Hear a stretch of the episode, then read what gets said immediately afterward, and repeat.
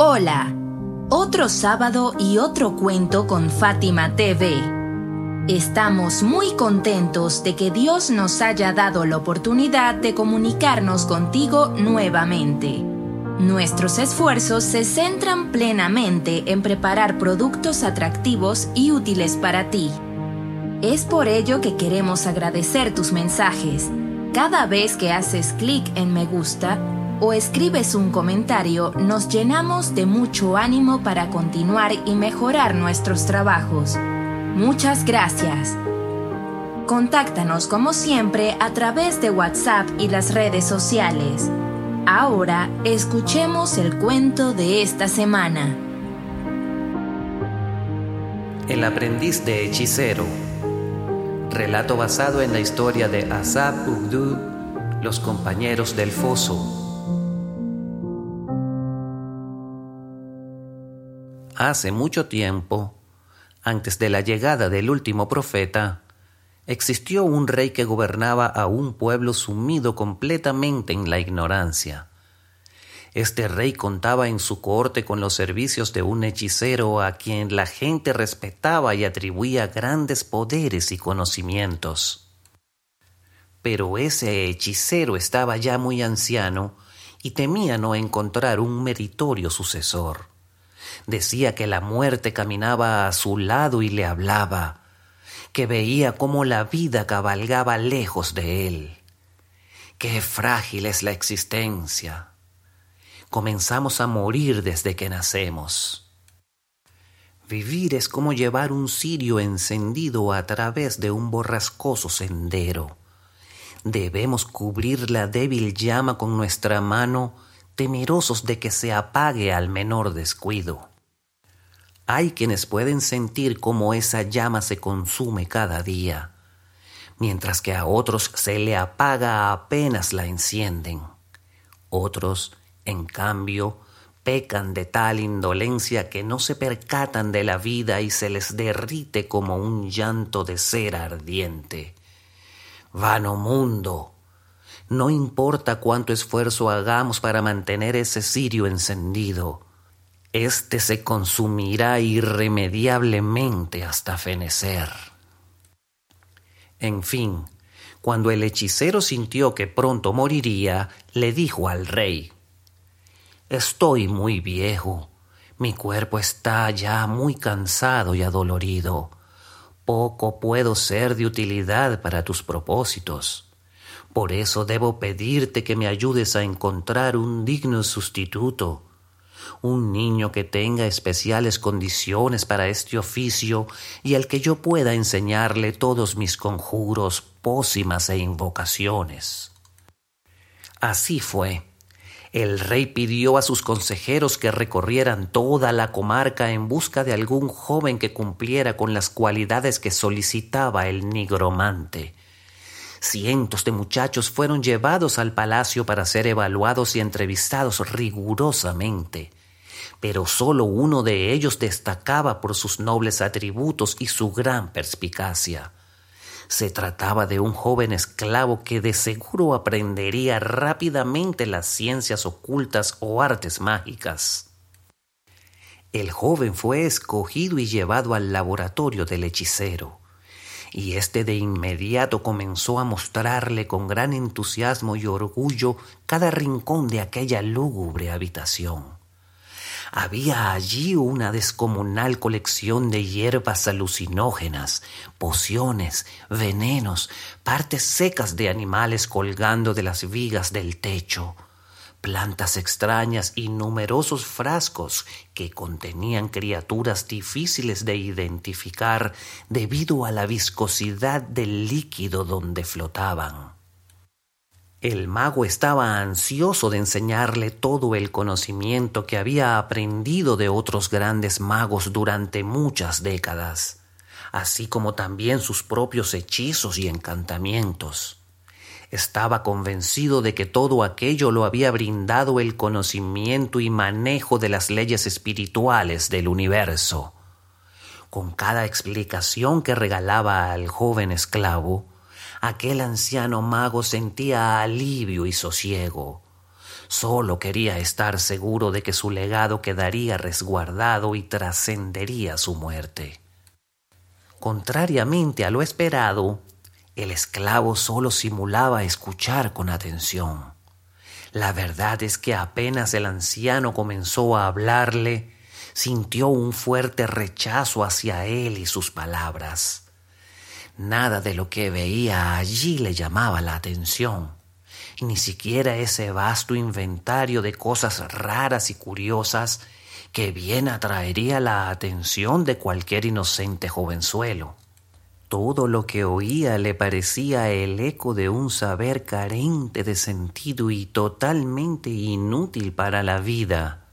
Sin embargo, dada su condición de esclavo, debía ser respetuoso con este hechicero tan reconocido y no podía negarse a asistir puntualmente a cada una de sus clases.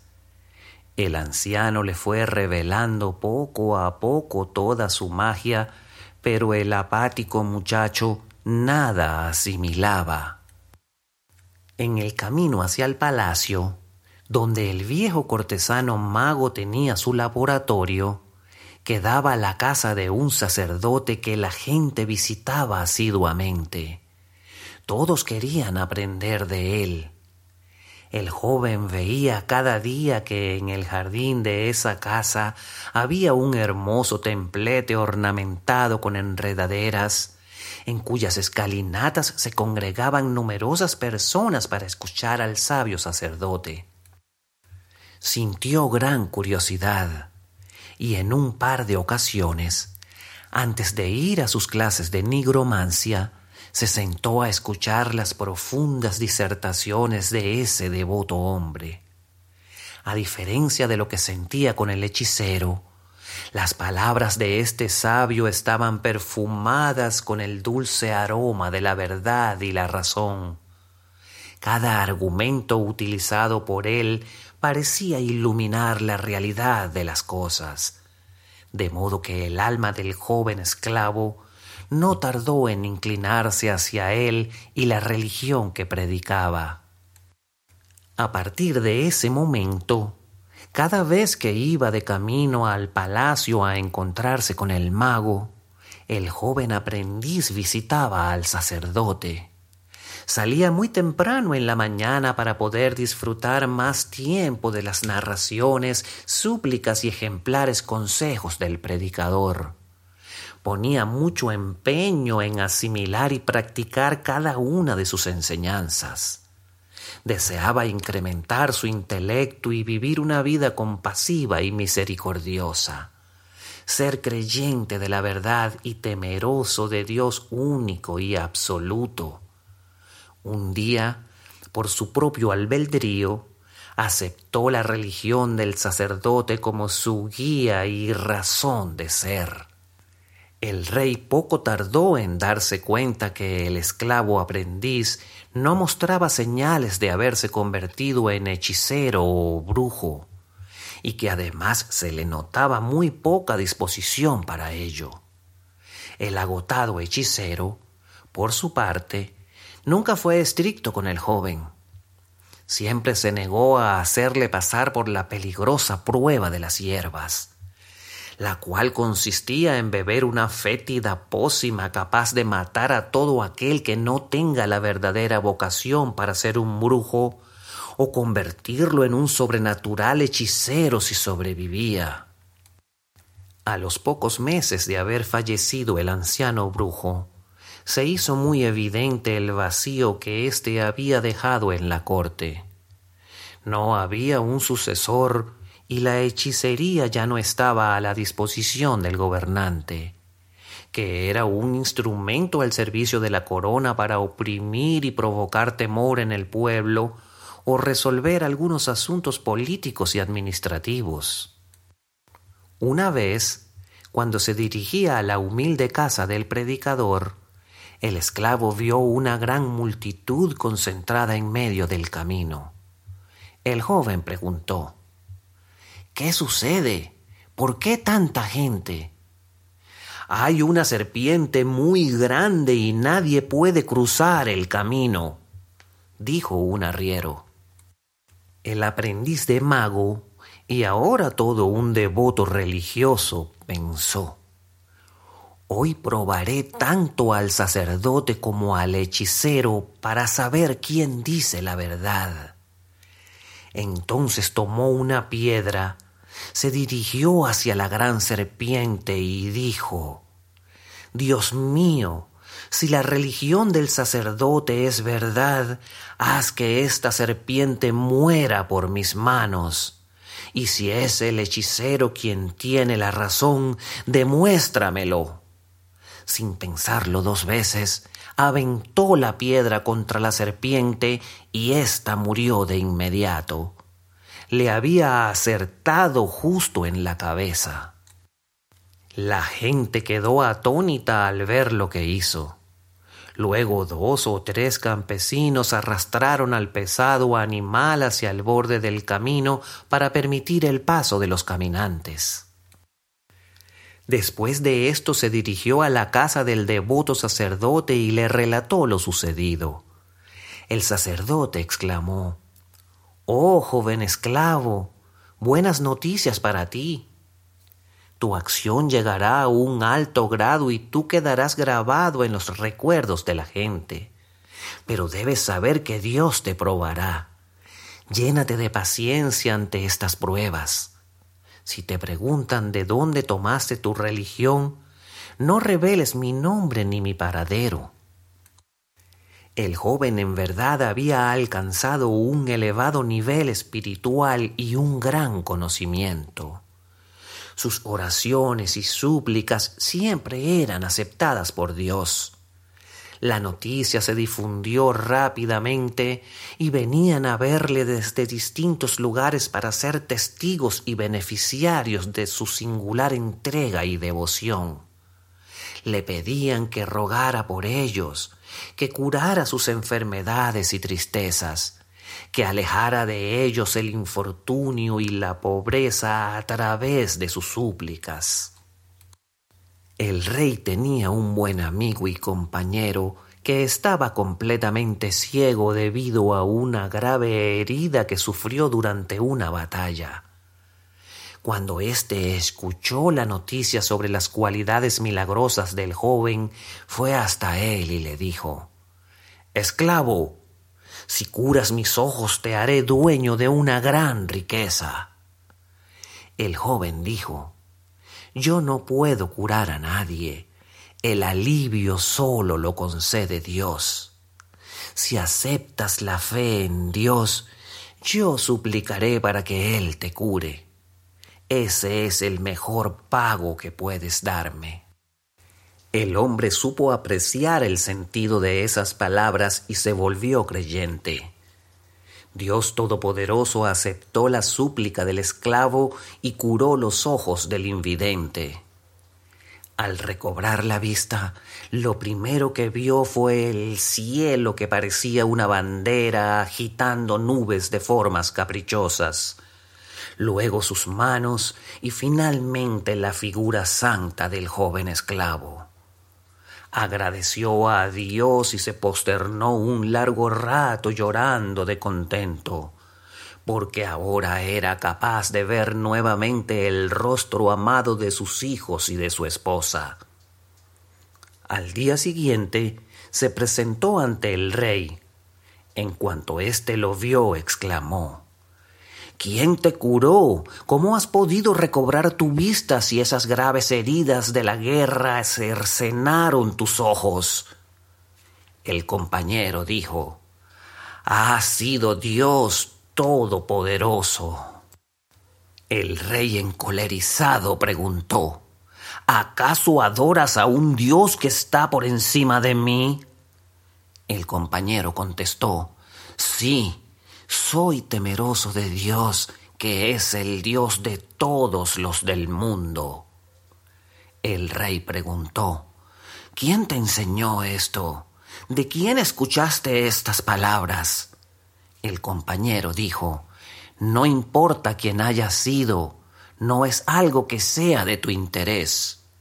El rey ordenó que lo torturaran fuertemente aplicaron sobre su cuerpo varios castigos terribles. soportó valientemente que le colocaran carbones encendidos sobre su pecho, que clavaran afiladas agujas en sus uñas, que le cortaron el rostro con oxidados cuchillos. Pero cuando lo amenazaron con arrancarle los ojos, se vio obligado a confesar. Ha sido el joven esclavo el mismo que el mago estuvo entrenando. El rey mandó a uno de sus comandantes para que lo buscaran y apresaran. A las pocas horas lo trajeron maniatado y muy golpeado. Vaya muchacho, qué desleal has sido conmigo. Veo que has logrado alcanzar un alto grado en la hechicería, incluso puedes devolverle la vista a los ciegos. En cambio, te has negado a servirme como un mago en mi palacio, a pesar de que se te ha tratado bien y has tenido todo a tu alcance. El muchacho, muy valiente y seguro de sí, aclaró Yo no soy un hechicero, yo no soy quien realiza estos milagros, es Dios quien lo hace. El rey preguntó ¿Quién te dijo esto, vil esclavo? Habla o te cortaré la lengua y las manos. El joven contestó, Nada de esto es de tu interés. He jurado no revelar la identidad de esa persona. Esta respuesta desató en el rey una gran ira y con toda crueldad ordenó que lo torturaran de la peor manera hasta que confesara. Lo sumergieron varias veces en una pileta con la cabeza cubierta por un saco. El pobre muchacho sentía que se ahogaba, pero no delató al sacerdote. Luego comenzaron a despellejar lentamente su dedo meñique mientras echaban aguardiente y sal sobre la carne viva para que sufriera un terrible dolor. Gritó desgarradoramente, pero tampoco habló. Sus torturadores, admirados de la valentía y aguante del muchacho, planearon algo más atroz para hacerlo confesar. Colocaron sobre su estómago una vasija y dentro de ella una rata de gran tamaño. Amarraron fuertemente esta vasija con unas correas alrededor de su cuerpo y con una antorcha calentaban la base del recipiente para provocar pánico en el animal y hacerlo huir. Cuando el piadoso joven comenzó a sentir las mordidas y rasguños de la rata en su estómago, tratando de escapar desesperadamente del calor, Entró en pánico al imaginarse lo que estaba a punto de ocurrir y decidió hablar. Paren, paren. Ha sido el sacerdote quien me ha hablado de estos asuntos y por él me he convertido a la religión. El malvado rey mandó a sus más leales y rudos guardias en su busca. El sacerdote llegó ante él bastante maltrecho por los golpes que recibió a manos de sus captores durante el camino. Lo lanzaron al suelo, a los pies del rey, y éste le ordenó Deja esa religión, reniega de ella. El sacerdote respondió rotundamente No la dejaré. El rey insistió no te lo pediré más. Abandona tus creencias o morirás por ellas de una forma espantosa. Pero el sacerdote se mantuvo firme en su fe y se refugió en Dios. No seré un renegado. Toma mi vida si quieres. Ante la negativa del sacerdote, el rey ordenó que trajeran la gran sierra. Se trata de una herramienta enorme que debe ser manipulada entre dos leñadores para derribar árboles de tallo muy grueso. El rey la usaba para mutilar a las personas. La colocaron sobre la cabeza del sacerdote y dos hombres robustos comenzaron a serruchar hasta partir el cuerpo en dos. Luego ordenó que trajeran al compañero que había recuperado la vista y como también se negó a dejar su religión, lo ejecutaron de la misma manera. Pidió que trajeran al joven esclavo y lo amenazó. Deja a un lado tu religión, reniega de ella o te mato. Mira lo que le ha sucedido a estos dos, te haré lo mismo a ti contestó, no la dejo, no reniego. El rey sonrió cínicamente e ideó una manera diferente de matarlos y se empeñaba en mantenerse leal a su fe. Se lo entregó a unos sirvientes suyos y les encomendó lo siguiente. Llévenlo a aquella montaña. Al llegar a la cima de ésta, Pídanle que renuncie a sus creencias, que deje su religión. Si la deja, está bien, pero si no lo hace, arrójenlo sin misericordia desde lo más alto de la montaña hacia lo más profundo del valle.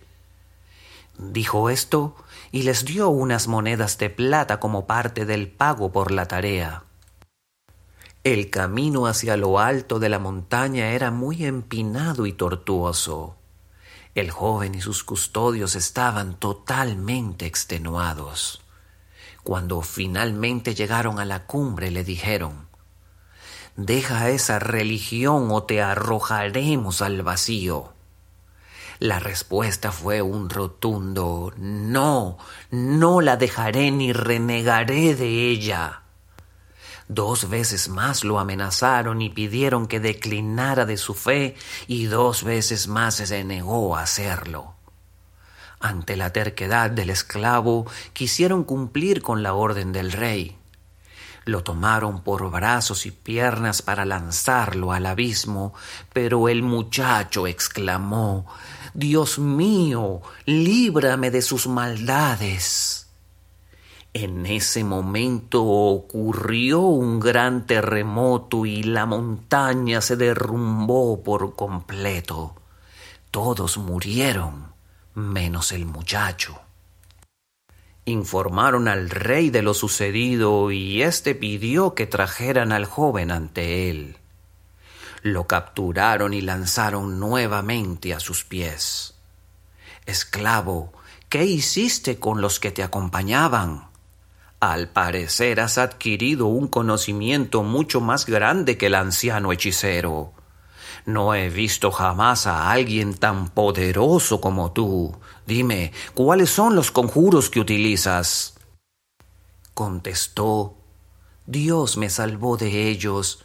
Yo no soy un hechicero. Ya te he dicho de dónde provienen estas bendiciones. El rey lo entregó esta vez a unos pescadores y les dijo Ahora no podrá escapar. Renunciará a su Dios o morirá. Vamos, deprisa. Tomen un barco y llévenselo mar adentro. Cuando ya no se divise la costa, pídanle que deje la religión si no lo hace, láncenlo sin misericordia por la borda y que se ahogue o sea comido por las criaturas marinas.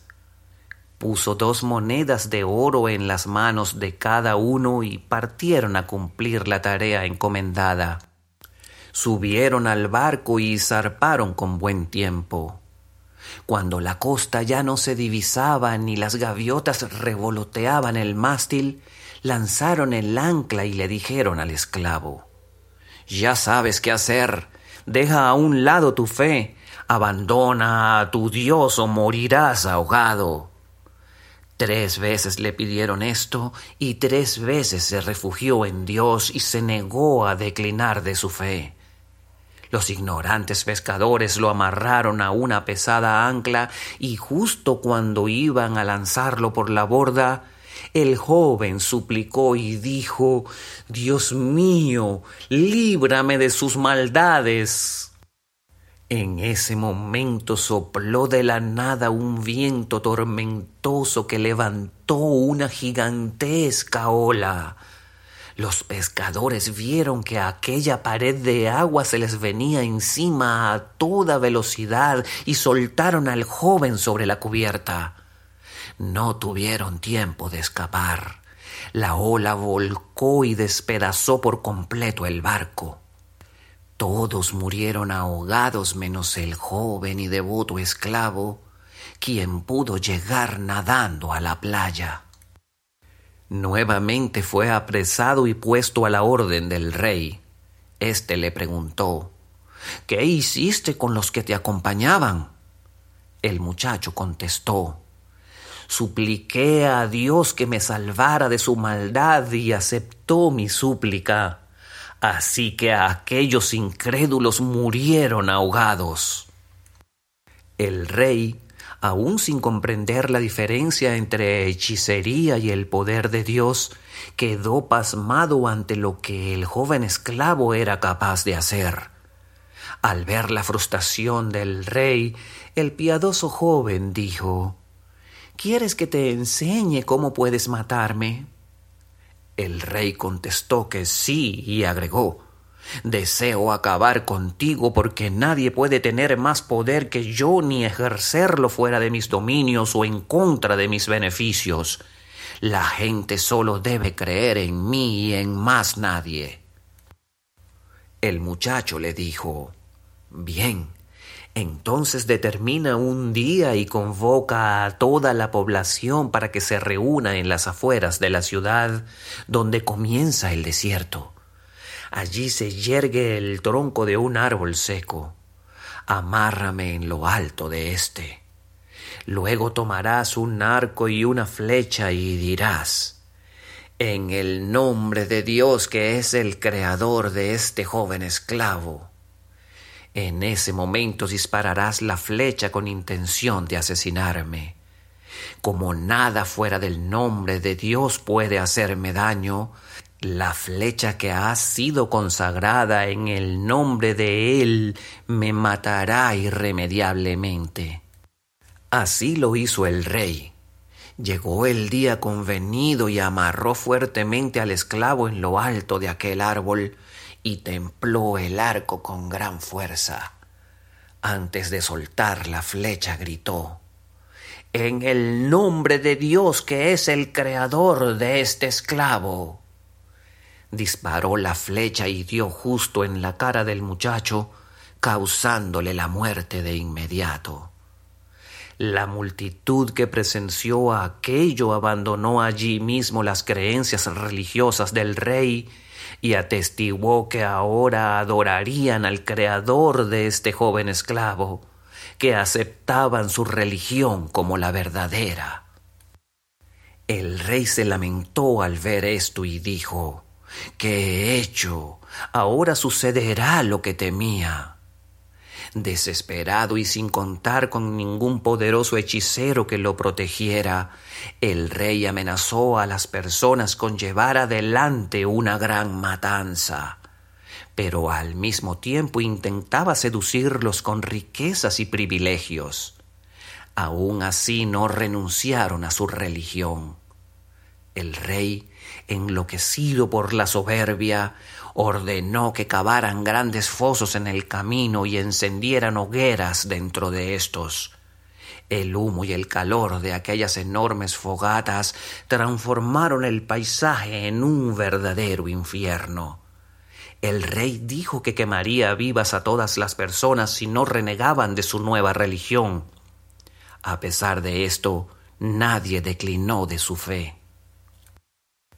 En medio de su delirio ordenó a sus soldados que lanzaran a todos los hombres, mujeres, niños y ancianos dentro de esos fosos en llamas. Aquello era una terrible masacre que no pararía hasta quemar vivo al último creyente. Cuando ya quedaban pocos para ser ejecutados, trajeron a una mujer que llevaba a un niño en sus brazos. Ella luchaba ferozmente, trataba de zafarse de los soldados para no caer en las llamas y salvar a su bebé. Justo en ese momento el niño habló. De forma milagrosa le dijo a su madre, Madre mía, ten paciencia, que ya tú estás en lo cierto. Al escuchar esto, la mujer se serenó y dejó de luchar inútilmente contra sus verdugos. Ella misma se arrojó al fuego, llena de certeza y deseosa de entrar en el paraíso.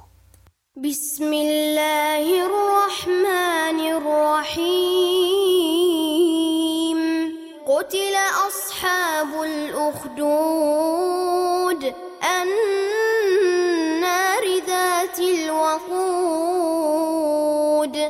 إذ هم عليها قعود وهم على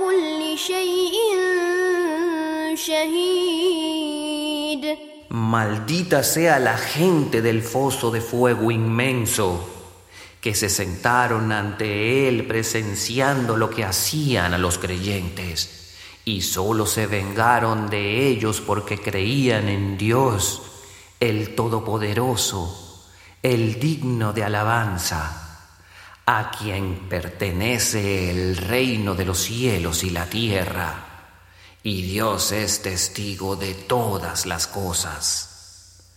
Sagrado Corán, capítulo 85, las constelaciones, versículos 4 al 9. FátimaTV.es Si todavía no son miembros de Fátima TV, les explicaré cómo hacerlo.